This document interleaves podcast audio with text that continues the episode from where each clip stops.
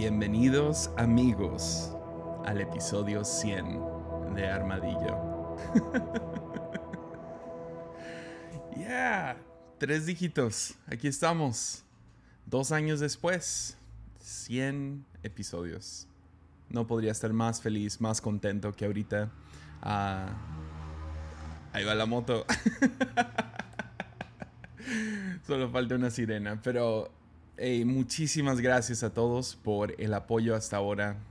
Ah, mi compromiso original eran 100 episodios, pero ya me he divertido mucho. Uh, eso es, ah, se volvió de hobby a pasión, a hobby que me divierte mucho, a otra vez pasión y aquí estamos 100 episodios después. Estoy súper emocionado. Ya, y el día de hoy Mimi tomó el control Ahí te van a ver, van a escucharlo. Lo hicimos en vivo con ah, unas 60 personas de la comunidad de Patreon y muy divertido. Entonces, ya, ah, ni sé qué decir. Entonces, ¿qué tal nomás para marcar episodio 100? Ah, alza tu copa conmigo y brindemos por mil episodios más. Disfruten la, la siguiente conversación con Mimi. Ah, ella tomó el control, ella me hace algunas preguntas. Ah, ya, ella es la jefa, entonces es mi esposa, por si no sabes, pero ella es la jefa.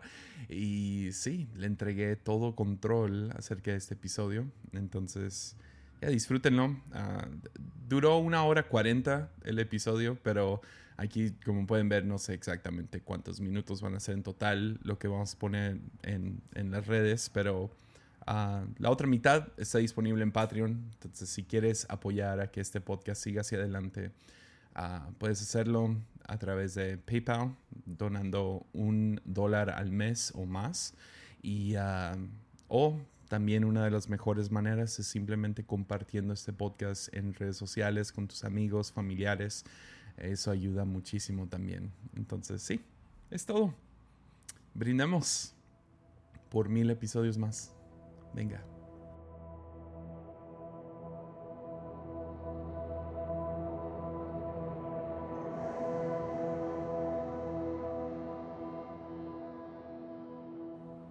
Ya, ni sé cómo comenzar, Mix. No sé cómo. Yo sí, yo sí sé. bueno, estoy bien emocionada de poder dirigir hoy el podcast, ¿no? Porque siempre es Yesaya quien está en plataforma, siempre es Yesaya el que dice cosas de mí que a veces no, es como que le exagera, entonces tengo el poder de ahora aclarar todo lo que Yesaya ha hablado de mí que a veces no es tan cierto y que le exagera, entonces eso me emociona, por eso estoy bien feliz de sí, quiero tener el control para ahora yo ser la que ni modo, van a creerme a mí. ¿Qué, he dicho que no es cierto? ¿Qué es lo que he dicho ah, que no es cierto? Bueno, bueno, no sé, a veces lo exageras un poco. Parece que la exagerada, la exagerada eres sí, tú. Sí, de hecho sí. Mujeres así somos. Así que, ¿sí o no? Deme una manita, ¿verdad?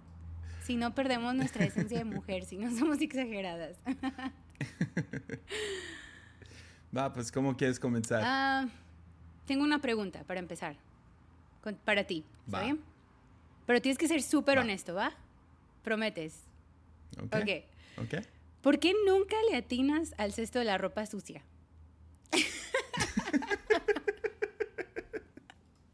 Solo quiero que me lo digas. Porque me creo. delante de todos. Me, me creo Michael Jordan, pero obviamente no lo soy. Y le sigo fallando y luego me da flojera ir y recogerlo porque se recoge solo, Ajá, claro. O sea, la ropa que queda en el piso se recoge solo y también los platos se lavan solos, entonces ¿para qué para qué lo tengo que hacer yo? Ay, no, qué risa. Muy bien. y la otra pregunta que, te tengo es ¿por qué guardas la caja de leche vacía en el refri en vez de tirarla a la basura? Hmm. Eso no soy yo. No, en verdad. Es que, eso ha sido muy raro. He, descubierto a Yesaya que sirve su cereal o lo que sea. Y después va y guarda el, la caja de leche en el, en el refrigerador. Y lo he visto hacerlo. Entonces, eso es súper chistoso. Nomás quería que supieran esas dos cosas de él vergonzosas. ok, va, te las doy. ¿Por qué lo haces así, Méndale? no sé. Autismo, yo creo. Es mi autismo. Qué chistoso. Ay, no. leí un libro hace, ¿qué fue? Hace unos dos meses, tres meses. Y el, autor del libro básicamente describe su vida y termina descubriendo que, que era autista y él no lo sabía. Y luego empieza a describir todas las cosas que hace. Y ah, me describió a mí perfectamente. Entonces no me estoy diagnosticando como autista, pero lo leí y dije, oh, ¿será? Entonces voy y le pregunto a mi mamá, hey, ma, cuando era chico enseñé algún tipo de, autismo, cuando era chico, y me dice, sí, claro, te llevé con varios doctores porque hacías cosas muy anormales y, uh, y sí, te tuvimos que checar y todo y salió inconcluso y ya lo investigué, sale siendo bastante difícil uh, diagnosticar a un, a un adulto, pero... Uh, Pero sí recuerdo que si tuviste... A lo mejor Pero sí tuviste como tres semanas así investigando todo, leyendo. Y tengo una amiga que es psicóloga y Yesaya me dijo, por favor, dile que me haga un test. Dile que me...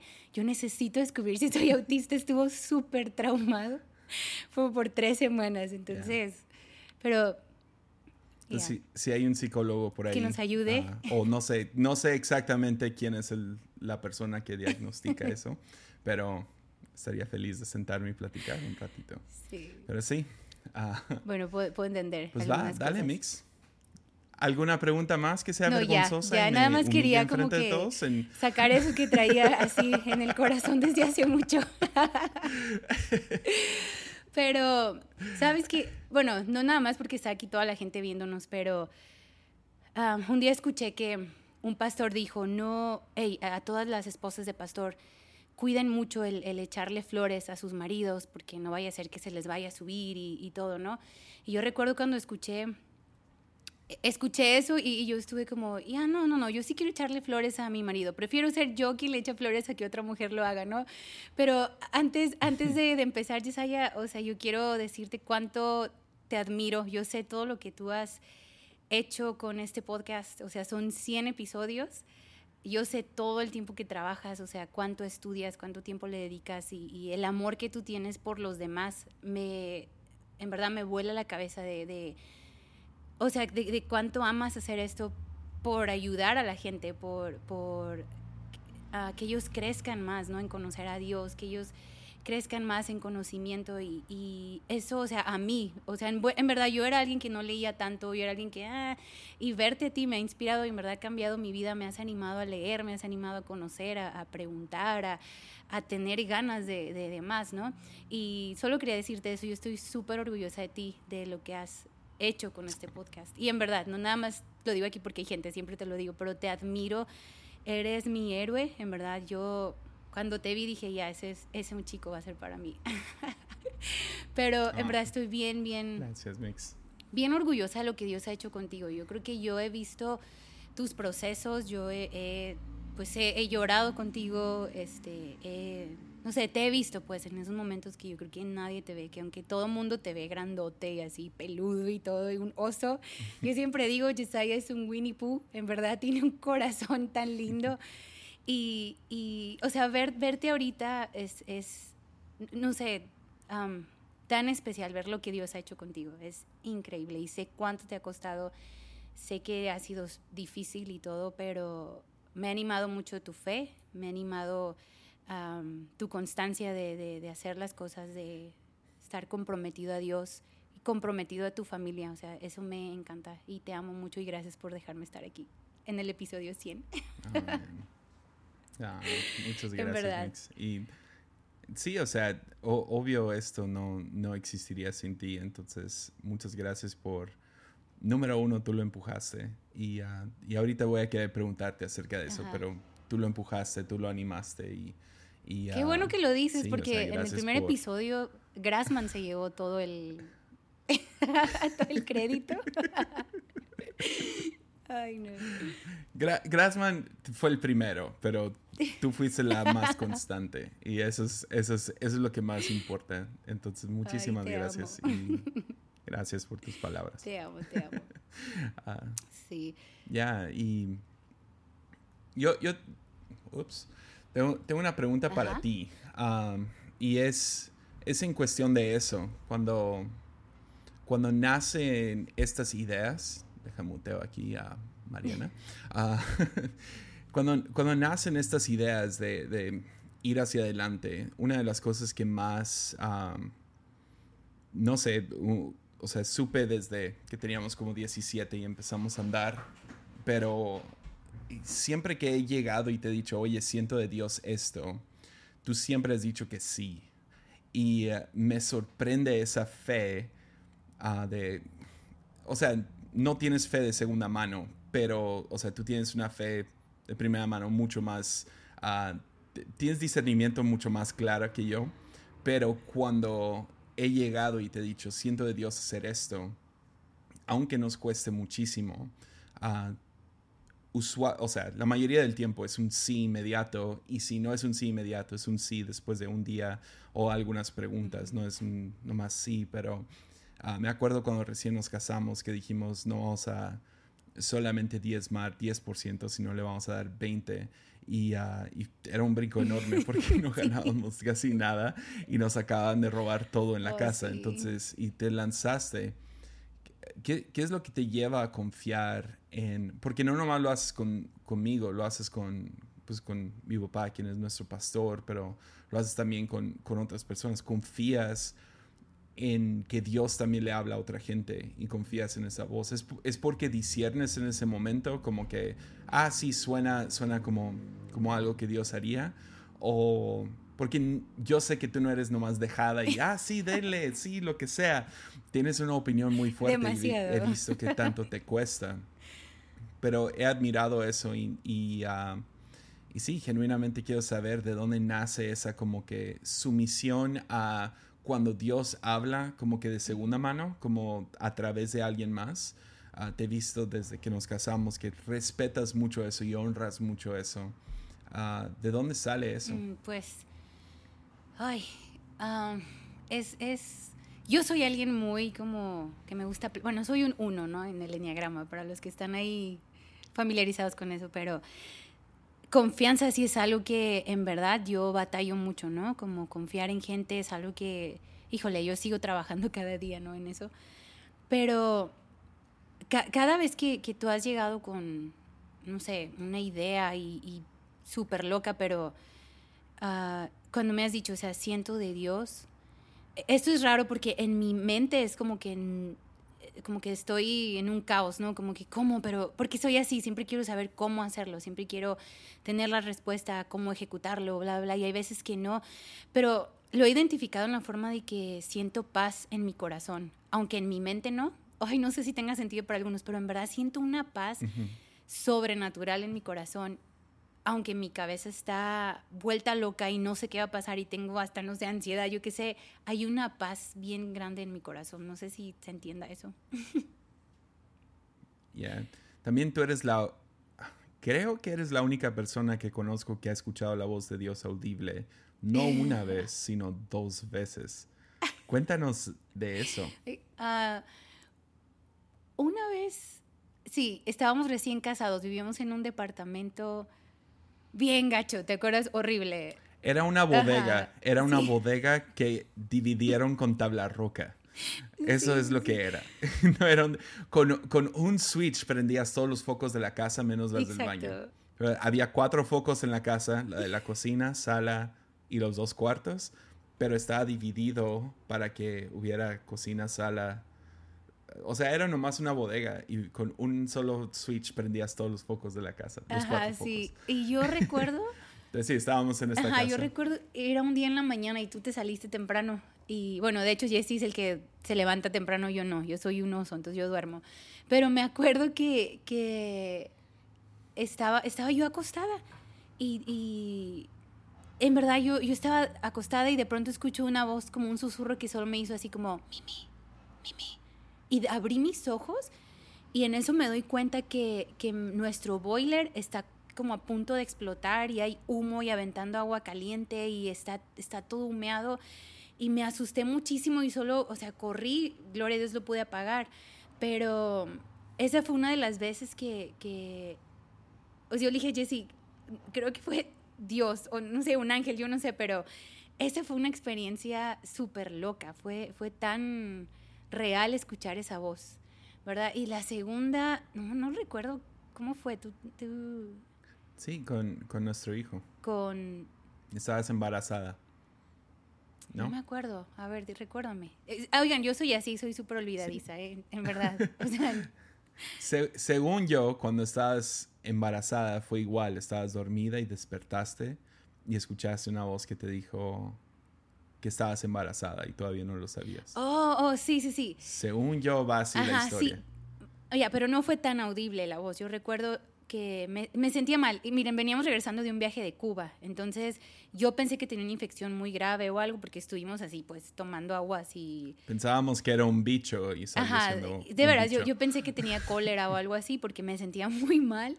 Y cuando te bajas del avión, que entras a México, te, hasta te fumigan nada más para no traer ningún virus a México. Entonces yo pensé, me estoy sintiendo muy mal, estoy enferma. Y recuerdo que estaba acostada y, desperté, pero era algo así en mi pecho, sentía como, como algo, algo que me apretaba, pero desperté y algo me dijo así, pero eso lo sentí más como internamente, me decía, hey, estás embarazada, se vas a tener un bebé. Y yo entré en crisis como, ay, no, qué miedo, qué miedo, ¿no? Pero sí, esa vez sí, también dije, Jessy, este, creo que Dios me habló, pero no fue tan audible, fue aquí en el corazón, como si mi corazón lo escuchó. Yo sé que se escucha bien, no sé, loco, pero, pero fue algo así bien, bien no sé, fue muy especial. Fue muy, muy, muy especial eso. Sí. Ah, qué bien. Pero sí, admiro eso de ti, que, que aún cuando viene de segunda mano, uh, tienes, no sé, siempre, siempre acudo a ti como que, hey, ¿esto suena a Dios o no? Porque sí hay algo ahí. Y uh, no sé si tiene que ver, esa es mi, esa sería un poco mi idea, pero de, de por qué eres tan sensible a esto ah, pero viene desde el divorcio de tus padres y tu papá saliendo de casa ah, y, y, tú tomando la identidad de, o sea, tomando la identidad de, de hija de Dios como, como Dios es padre, que en mi opinión no hay nadie que tiene esa revelación más concreta que tú ah, de Dios Padre en tu vida. Y entonces confío en ti. Cada vez que, que viene alguna idea o hay alguna no sé, proponen algo o ah, acudo a ti y nomás te quería dar gracias porque si no fuera por esa voz y esa ternura, uh, esa, perdón, esa sensibilidad hacia la voz de Dios, ya, creo que no, porque no, no, no nos lanzamos a hacer cosas solos como pareja. Ah, hacemos todo juntos. O sea, sí me toca a mí viajar solo de vez en cuando, pero nunca a un lugar divertido. O sea, nunca voy dos veces a un lugar divertido ah, solo. O sea, tengo que llevarte a ti. Y, uh, y, es parte de la aventura de la vida, de como matrimonio, que son, o sea, y creo que es un, eso es algo que, o sea, hasta la fecha tú sigues siendo mi mejor amiga por eso mm, mismo, uh, de que hacemos todo juntos y estamos en la aventura de tú y yo contra el mundo. Entonces, tú y yo y uh, las 63, 67 personas que están junto con nosotros ahorita. Pero, pero sí, uh, ya, nomás quería preguntarte eso. Ya, sí. sí.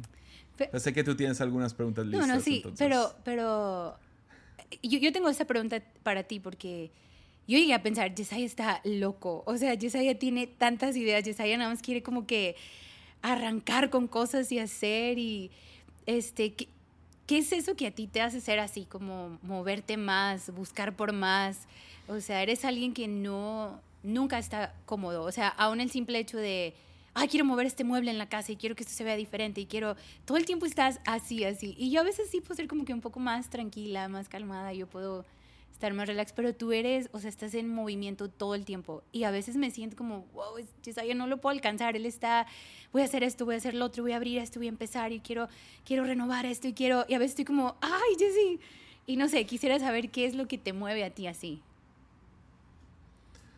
Pues más, más que hiperactivo, porque hiperactivo no soy, es, soy obsesivo. demasiado.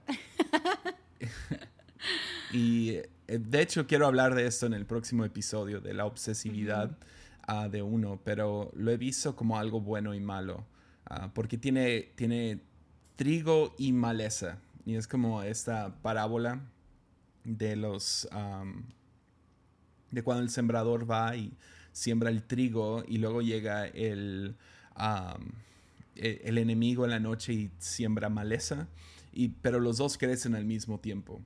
Y creo que Dios puso dentro de mí una, una ¿cómo se diría? Como, sí, una obsesividad que daría, o sea, el lado bueno de esto es el enfoque, ¿no? Que me puedo sentar y enfocarme en, ¿sabes qué? Quiero crecer en saber cosas acerca de Dios y de la Biblia y, ah, o sea, me obsesiono con leer libros y me obsesiono con, uh, voy a mejorar esto de la iglesia o esto de, no sé, me, obsesiono con cosas con Sawyer y contigo y me obsesiono con cosas de la casa o... Uh, y, pero al mismo tiempo, el, lado muy malo de eso es que sí soy una persona muy adictiva. Mm. Entonces, tengo que mantenerme, sí, tengo que tener una correa muy corta con ciertas cosas. Eres adicto a compras, Tienes que confesarlo. puede, puede, puede ser, puede ser. Pero soy más adicto al azúcar, ¿no? O sea, soy un adicto al azúcar y otras cosas así que puede ser muy malo y el, el tener que, ok, no, voy a usar esto que Dios ha sembrado en mi vida para bien. Y, ah, y eso también ha sido gracias a, a pues, el, buen matrimonio que tengo, que, que, que me casé con, con, con, alguien que no nomás es mi amiga, sino también tiene muy buena disciplina. Porque si los dos fuéramos adictivos, imagínate. Y yo sé que piensas yo sé que piensas que eres adictiva, pero no conozco a alguien más disciplinado que Mimi y uh, en, en, cuestión de todo. Entonces, sí, o sea, mi, mi, mi naturaleza me, me, lleva a ser alguien adictivo. Entonces, más que hiperactivo, más que tengo que estarme moviendo, porque yo puedo estar sentado por ocho horas al mismo tiempo, pero así, o sea, enfocado en algo. Pero esa, esa obsesividad también puede llevar a que yo me terminé enfocando en cosas que no debería. Por ejemplo, en esta, en esta pandemia me encuentro constantemente leyendo las noticias y me lleva a ser, sí, me amarga el día, me amarga y ah, he tenido que tomar un paso hacia atrás y ¿qué me importa si Kamala Harris va a ser la vicepresidenta de Estados Unidos. O sea, ¿qué me importa? No tiene nada que ver conmigo. Y no, no tiene nada que ver conmigo si tal político de Beirut fue el que causó esta onda. Lo único que puedo hacer es orar por Beirut. Entonces no tengo que meterme a todas las razones de por qué pasó lo que pasó. Y enfocarme solo en Tepic, en nuestra ciudad y en a lo mejor nuestro país, pero en lo que yo tenga control. Entonces ya, pero ha sido muy difícil porque sí estoy muy obsesionado con esta ya Sé, pero sabes que yo, yo sí amo eso de ti, que eres así, porque yo soy como más tranquila y más, no sé, bueno, a mi forma, ¿verdad? Pero me has, o sea, me, a veces llegas con ideas que me hacen como que yo nunca haría eso y, y ahorita lo hago, ¿me entiendes? Como esto, simplemente hablar ahorita aquí con gente y todo. Siempre me has animado a, a hey, dale, este, aviéntate, este, busca por más, yo qué sé, y eso, eso me encanta, pues que yo no sé qué haría si, si estuviera casada con alguien muy pasivo, o sea, yo me volvería loca. Entonces, amo eso de ti, que eres obsesivo y empujas cosas cuando nadie quiere empujarlas y quieres cambiar cuando todos estamos tan cómodos y tú no, no, no vamos a cambiarlo. Y, recuerdo una vez que un pastor te dijo, tú eres como un martillo. Bueno, a ver si lo digo, y no como un marro. ¿Recuerdas? Un pastor un día dijo, sabes, tú eres como un marro, o sea, vas a quebrar cosas. Bueno, no, no sé si recuerdas cómo lo dijo. Creo que lo recuerdas, ¿no? Es que yeah. lo mejor, lo vas a decir. Que cada vez que me subía a la plataforma, subía con un marro. como un marro, sí. Sí. Sí, y no, eso me encanta. Admiro mucho eso de ti, la verdad. Mucho, mucho. Y ah, yo creo que muchos no saben uh, cuando nos casamos tú y bueno, apenas tenemos 10 años de casados. Y, y yo recuerdo... ¿Y te puedo interrumpir un segundo? No es para todos los que están escuchando, Mimi no siempre me halaga de esta manera, entonces lo estoy disfrutando un montón, nomás recibiéndolo, porque la mayoría del tiempo es dejaste tus pantalones a un lado del cesto, entonces... Es cierto. Perdón, te interrumpí, dale. Pero, pero bueno, uh, ah, sí, sobre que tú y yo tenemos 10 años de, de casados y obviamente cuando te casas, pues tienes como que tus metas, ¿no? O tus sueños y todo. Y yo recuerdo que uno de nuestros sueños era casarnos e irnos a vivir a Mazatlán, plantar una iglesia ya, una, una pues la fuente en, en, Mazatlán y vivir allá, ¿no? Allá era como que nos veíamos y, y de pronto, o sea, Dios ha cambiado todo completamente, ¿no? Nuestro sueño siempre era, irnos de Tepic y ahora han pasado 10 años y estamos en Tepic y claro, amamos Tepic, ¿no? Amamos Tepic. Uh, Yesaya decía que él, él siempre me decía, yo odio viajar, yo odio viajar y ahora te veo, este, es lo que haces, ¿no? Viajar. O de pronto Yesaya me decía yo, ay, es muy difícil conocer gente nueva, me cuesta como relacionarme. Y ahora es lo que haces, ¿no? Cada vez que viajas conoces, o sea, muchísimas personas y todo. Y el otro día yo estaba leyendo un libro que, que hablaba sobre cómo el 80% de la humanidad no está contento con lo que está haciendo ahorita, o sea, no está contento con sus empleos, aunque son empleos de sueño, ¿no? A lo mejor para muchos. Y, yo quiero preguntarte esto, ahorita, o sea, obviamente Dios ha cambiado todo, ¿no?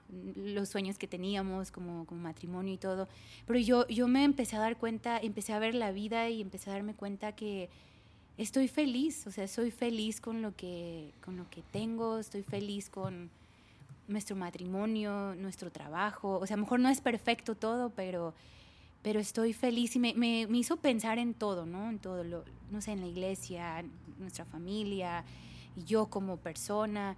Y, y, no sé, quería preguntarte eso. ¿Tú te sientes feliz, te sientes pleno con lo que haces?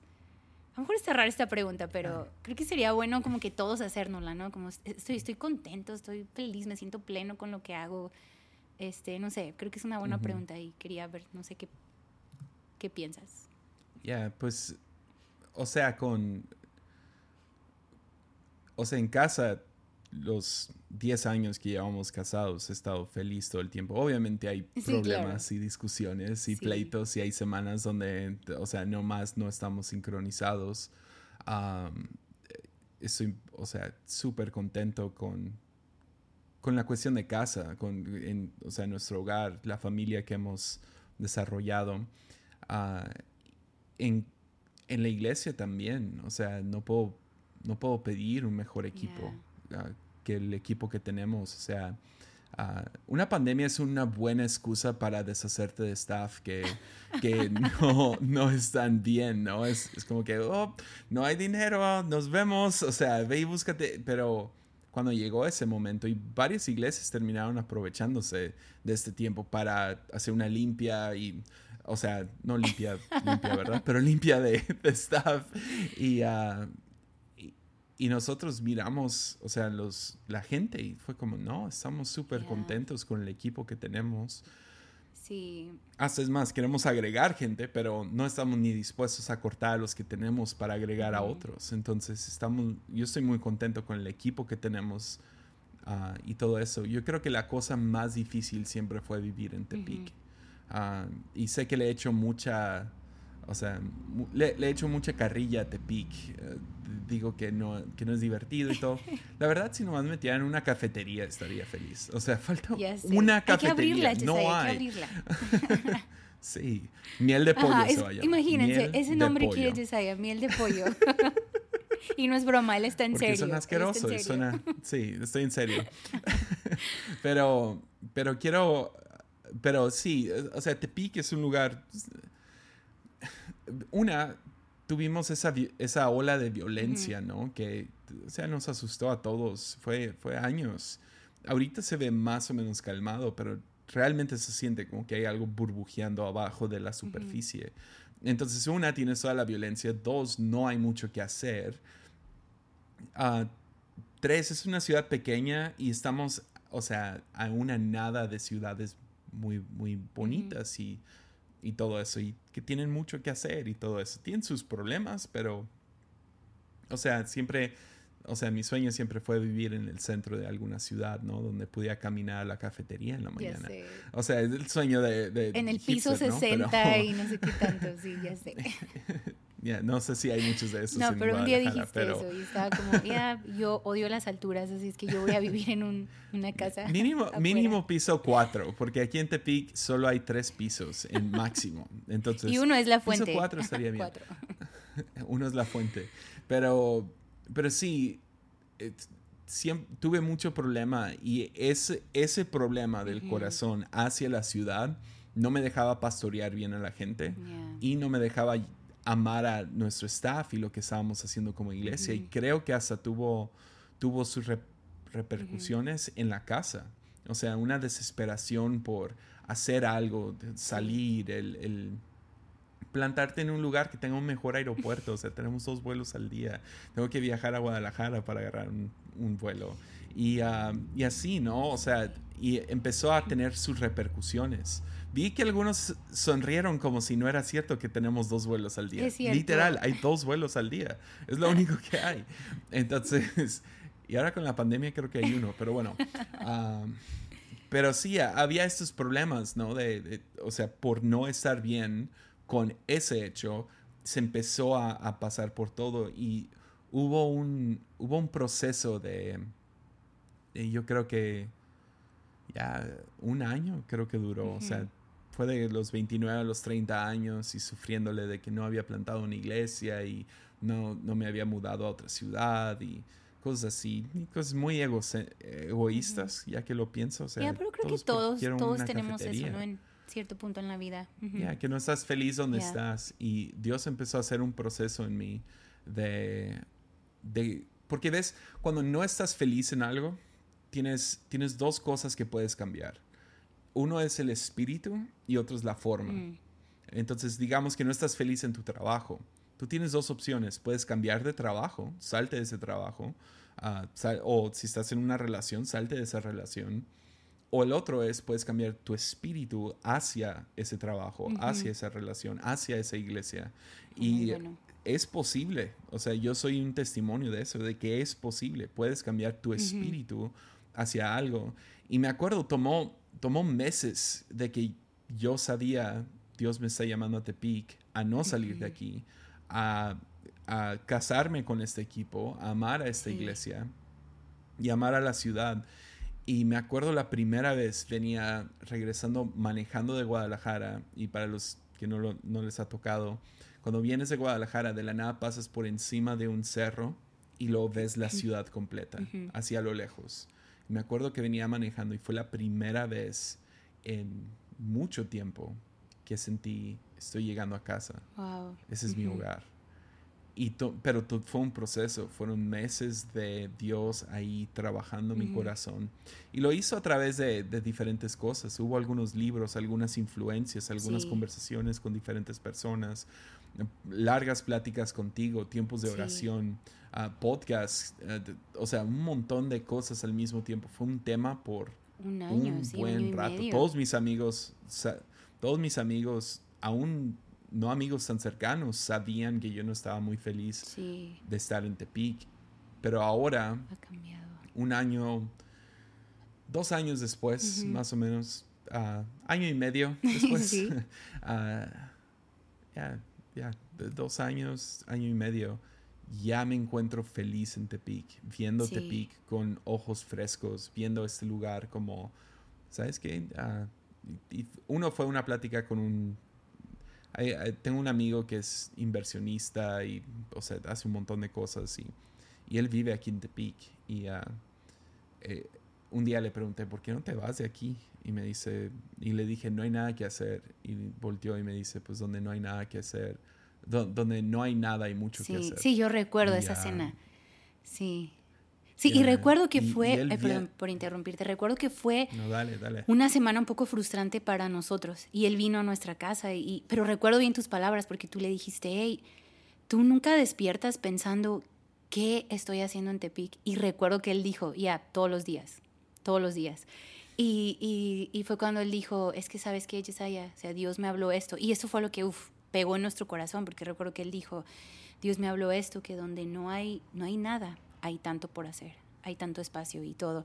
Y recuerdo que esa fue una de las palabras que, o sea, nos, no se hicieron clic en nuestro corazón y todo de ya este pic. Y también, no sé si recuerdas una plática con Pastor Andrés y Kelly en una cena cuando estuvieron aquí en Tepic, que recuerdo que Andrés nos preguntó, ¿por qué están en Tepic?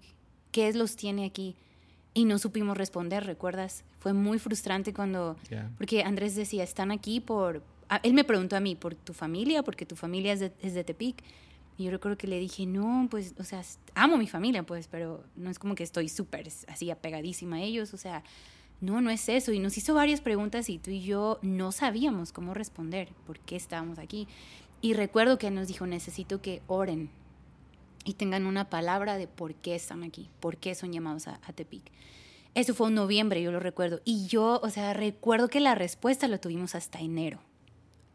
Recuerdo esos No, mm. dos, tres meses, no que si fueron dos meses, tú y yo hablando y hablando, buscando como... Pero y, pero y luego esa palabra fue como fue probada Sí, vez tras vez, sí. tras vez, tras vez. O sea, fue una cosa hasta que finalmente, o sea, ya nos sentimos, o sea, podría llegar, no sé, Jeff Bezos de Amazon y decirme, te voy a dar mil millones de dólares Sí. para plantar una iglesia en Dubai o lo que sea. Sí. Y le diría que no. Sí. O sea, ya, ya me siento cómodo con ese hecho de que no, no, no vamos a salir de aquí, no vamos a cambiar de equipo. Pero sabes que sí... y eventualmente... échale, tú, tú- dale. No, Bueno, dale. fue, fue, Pues- am, fue eso, cuando buscamos una palabra, fue cuando todo cambió, porque ahora es bien claro en nuestro corazón, es bien claro en, en, en nuestra mente, o sea, es, es aquí, es este lugar. Entonces yo quiero animar a quien Ya. esté en un punto así en su vida, o sea, busca una palabra,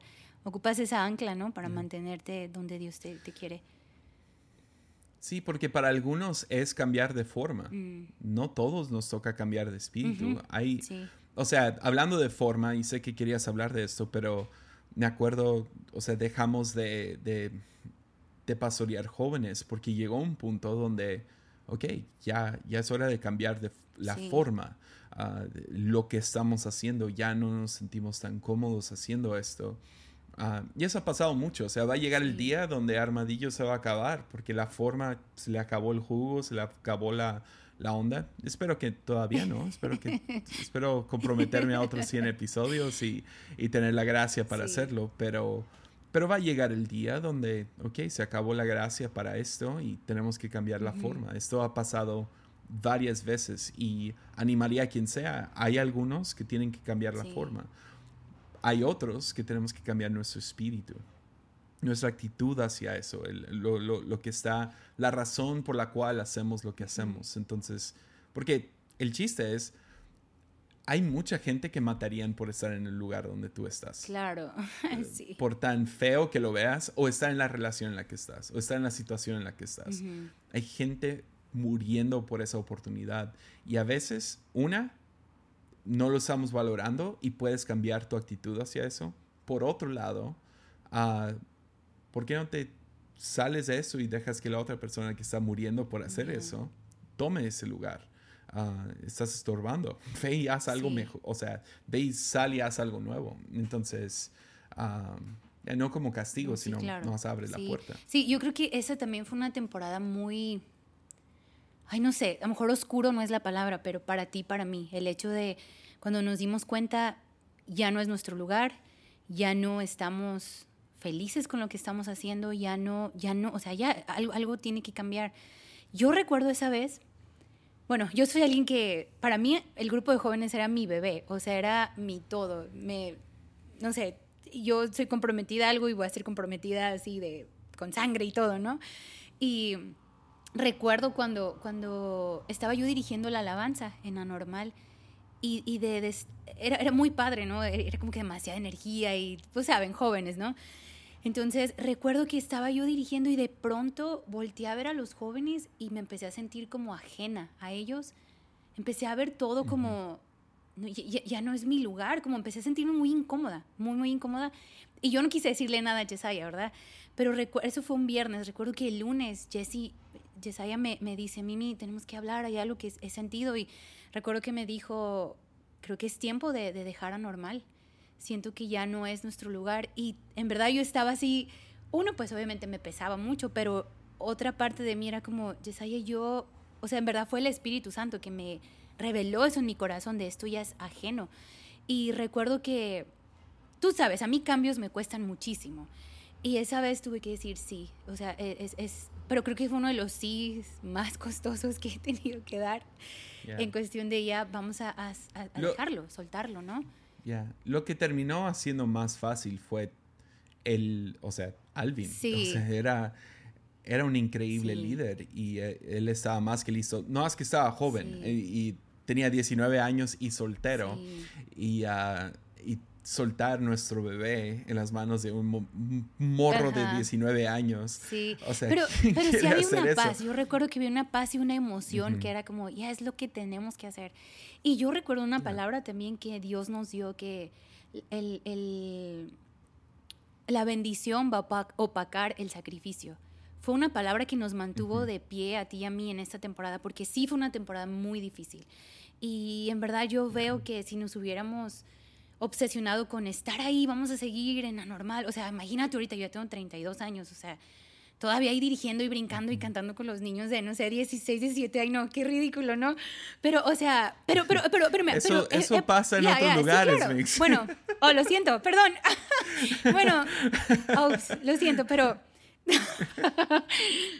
Bueno, si tu espíritu es joven. Bueno, sí, sí, pero, pero yo veo ahorita, o sea, mi, sé que Dios ya, o sea, nos tiene en otro lugar diferente y, y ha sido hermoso, o sea, creo que ahorita es como ya, fuimos obedientes y amo ver lo que Dios está haciendo con Alvin, con Nao, o sea, y yo quiero vivir así siempre, con mis manos abiertas para los jóvenes y, y para ellos, ¿no? Pero recuerdo cuando lo dejamos y teníamos que entender, o sea, ya, esto ya no, nos, no es nuestro, pues.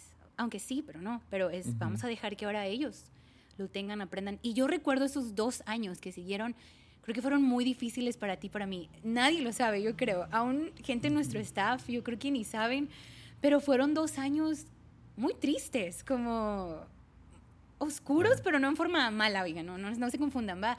Pero, Ujú. pero sí fueron dos años donde nos dimos cuenta cuánto anormal, y esto estuvo súper mal, pero caímos en eso, cuánto el grupo de jóvenes era nuestra identidad, era todo, o sea, nos sentíamos como desnudos ante el mundo con nada, no sé, se sentía así muy, muy, fue un tiempo muy Ujú. difícil y yo recuerdo que fue de los tiempos más deprimentes para ti. Yo había días en verdad donde no sabía qué decirte, no sabía qué hacer, no sabía qué, cómo animarte, no sabía, porque yo, o sea, era como no teníamos nada, ¿no? Y, y, recuerdo, o sea, bueno, aquí para los que no saben, aquí en La Fuente, es como que la cultura es, si vas a dejar algo es porque te vas a ir a plantar una iglesia, otra ciudad, otro pueblo, te vas a mover. Y para nosotros era dejar un ministerio por nada, o sea, era seguir en Tepic. Creo que ahí también fue donde entró todo lo difícil para ti, para mí, como que estamos aquí, pero no todo es nuestro, nada es nuestro, que, o sea, que fue algo así muy, muy intenso para nosotros. Aún más para ti, yo aún seguí con mi equipo de alabanza, o sea, yo seguí con mis 25 chicos, Ujú. cada semana seguía en ensayos, discipulándolos, pero sé que para ti fue muy difícil. Y siempre bromeas con eso de que, pues ahora de ser Yesaya, el pastor de jóvenes, ahora soy el, el barista de mi papá. Yo después te decía, hey, no digas eso porque me molesta, pero era la verdad. sí, era la verdad. Y, y tú me decías, Mimi, tú tienes todavía cada, cada semana una junta con tus chicos y tú me decías, ahora yo ya no tengo a quien discipular, yo ahora no tengo... Pero, o sea, ahora te veo, Yesaya, y, y, o sea, nos enseñas a tantos y, y ahorita cae en mi mente otra vez el, la bendición opacó el sacrificio, ¿no? Fue, muy- fue difícil, pero estoy contenta de que dimos el paso juntos y tú me animaste siempre y, y Dios ha hecho cosas muy padres. Sí, de- o sea, una de las cosas más que, que, que más, no sé, una de las bendiciones más grandes de todo eso fue ver a otros líderes levantarse. Sí, O sea, ahí, ahí es un ejemplo perfecto de la forma tuvo que cambiar. Porque había. No. La única manera que lo puedo describir es que el grupo de jóvenes me empezó a estresar. Y supe. Y no había como que una gracia. Porque puedes sentir estrés de que, ah, tengo que hacer algo y tengo trabajo y todo eso. Pero hay como que un gozo que opaca el estrés, ¿no? Que, Sí. ah, lo terminé y acabé y voy adelante y hago otra vez. Y es como en la escuela, ¿no? Tienes tareas y tienes ah, exámenes y te estresa, pero lo, o sea, vas a terminar con algo. Y aquí ya había como que un estrés sin una meta, sin, sin un gozo final. o sea, era como que, sí, eh, la pasión se estaba acabando, la creatividad se estaba acabando. No recuerdo. Y fue como, ok, necesitamos un, un- un cambio de forma. Y, ah, y fue eso, o sea, hay alguien justo atrás que si yo me salgo va a entrar alguien y lo va a poder llevar a otro nivel y eso pasó con Alvin. No, es que sí, te quedas solo, te quedas sin nada.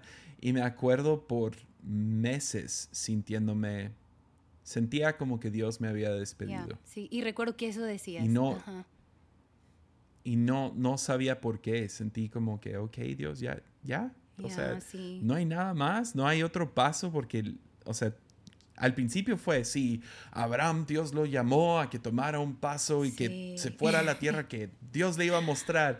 Y aquí no, no había nada, era, ok, te vas. ¿Y a dónde voy? A ningún lado. y por meses, meses, años. Dos, años más o menos. Hasta la fecha no es muy claro. O sea, es, es como, ¿qué haces? Pues tengo un podcast y, uh, y y le preparo café a mi papá. O sea, eso es literalmente mi trabajo. Entonces. No, haces más, ah, haces más. Pero, o sea, pero sí, pero entiendo. Al mismo tiempo. Sí, entiendo lo que dices. Ya. Yeah. Pero sí, entonces, esta, esta onda de fe tiene que ver con eso. Hay, hay como que un. Porque el momento en que Armadillo. Y lo puedo sentir, se está volviendo la identidad, ¿no? Ah, eres un, un podcaster, haces podcast es como que creo que Dios te saca de ahí. El momento en que empiezas a tomar mm. identidad en lo que haces. Oh, wow.